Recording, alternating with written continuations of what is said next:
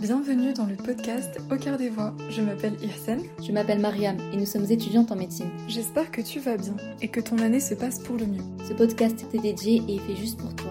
Je souhaite qu'il te soit profitable et bénéfique. Qu'il puisse te soutenir et t'accompagner sur le chemin de ta réussite, te permettant d'accomplir ce que tu désires et de réussir ton année. Sache que nous sommes à ta disposition et que tu peux nous contacter au besoin pour t'épauler durant tes révisions ou même durant des moments de doute et d'anxiété. Et nous te souhaitons la réussite durant cette année et pour tes projets à venir.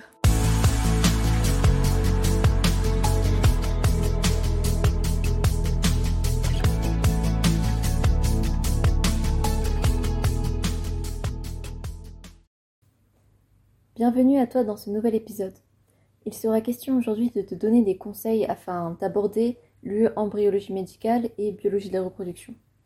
Je vais te proposer quatre techniques et conseils que tu peux ajouter ou non dans ta méthode de travail selon ce que tu trouves le mieux pour toi. Premièrement, c'est visualiser la chronologie des événements. Pour ça, je te conseille de faire une frise chronologique ou alors un tableau, ou même les deux. Dans le tableau, ce que je trouve intéressant de retrouver, c'est dans une première colonne assez petite, le temps. Pour te donner un exemple, ce sera euh, de J1 à J3. Ensuite, dans la colonne à côté, tu vas essayer de décrire ce qui se passe au temps que tu as indiqué dans la première colonne. Donc, si on continue avec notre exemple de G1 à G3, tu noteras sur cette même ligne segmentation et compaction du zygote. Ça, c'est les deux euh, colonnes principales à avoir. Tu peux ensuite ajouter une autre colonne où tu ajouteras un schéma explicatif ou un dessin que tu auras fait. Ça peut te permettre de visualiser euh, un événement précis que tu as envie euh, de mémoriser et que tu trouves important. Et finalement, dans ce tableau, il sera intéressant aussi de retrouver première semaine, deuxième semaine, troisième semaine, quatrième semaine. Notamment parce que tu peux t'embrouiller avec J1, J2, J3, J17, c'est à quelle semaine J21, ah, bah, J21 à la rigueur ça va parce que c'est 3 21. Mais avec les autres jours, on peut vite s'en mêler les pinceaux. Donc, si tu mets quelque part première semaine en regroupant en fait de J1 à J7 et en faisant pareil avec deuxième semaine et troisième semaine, ça peut te permettre de te retrouver dans la chronologie. Après, je te parlais aussi d'une frise chronologique.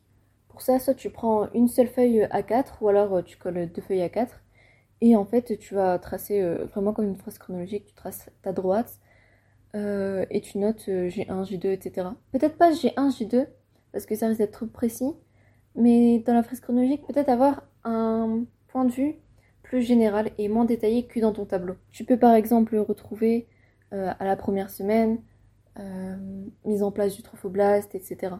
Donc ça c'était pour le premier conseil. Ensuite, je te propose de regarder des vidéos afin de visualiser les structures et le déroulement de cette embryologie. Parce qu'en fait, pour apprendre et retenir une information, un moyen en fait c'est de créer plusieurs entrées qui t'amènent à la même information. Ce que je veux dire par là, c'est de créer plusieurs liens euh, qui sont reliés à une seule information. Comme ça, en fait, le jour de l'examen, si euh, ton fil principal qui mène à ton information lâche, et eh ben tu en auras toujours d'autres qui te permettront de la retrouver. En plus de ton apprentissage du cours, euh, auquel tu as euh, assisté directement ou alors que tu as vu seul, le fait de regarder une vidéo, justement, ça va te permettre de créer ces nouveaux fils. Visualiser, ça peut aussi te permettre de mieux comprendre les différentes notions et surtout si tu as une mémoire visuelle. Je te mets en description le lien d'une vidéo dans ce genre. Elle aborde les 4 premières semaines du développement embryonnaire. D'ailleurs, je te conseille aussi euh, toutes les vidéos de cette euh, chaîne YouTube parce que tu peux y trouver différentes notions de ton programme. Et si jamais tu tombes dans ce genre de vidéos sur des informations contradictoires avec ton cours, retiens l'information de ton cours parce que c'est le prof qui va faire l'examen. Ce que je peux te proposer ensuite, c'est de faire des cartes euh, questions-réponses et des moyens mémotechniques. Ça va surtout être pour les mots de vocabulaire particulier à l'embryologie ou alors pour les mots qui se ressemblent et que tu peux facilement confondre. Pour faire tes cartes, il existe des applications gratuites comme Quizlet ou alors Anki, mais bien sûr, tu peux aussi euh, le faire sur des feuilles de papier. Le problème avec le papier, c'est que tu peux facilement te retrouver avec plusieurs piles, mais bien sûr, tu le fais comme tu le sens. Le point négatif de cette méthode, c'est que ça prend du temps d'écrire les questions et les réponses ou définitions à la première fois.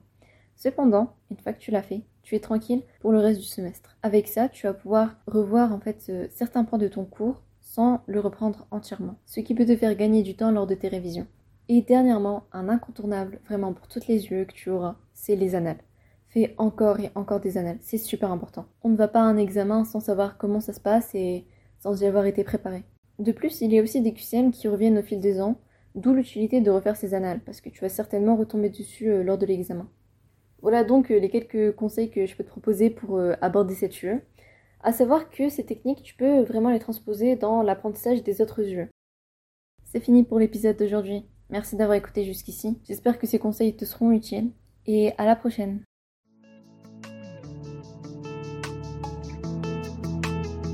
Merci d'avoir écouté ce podcast.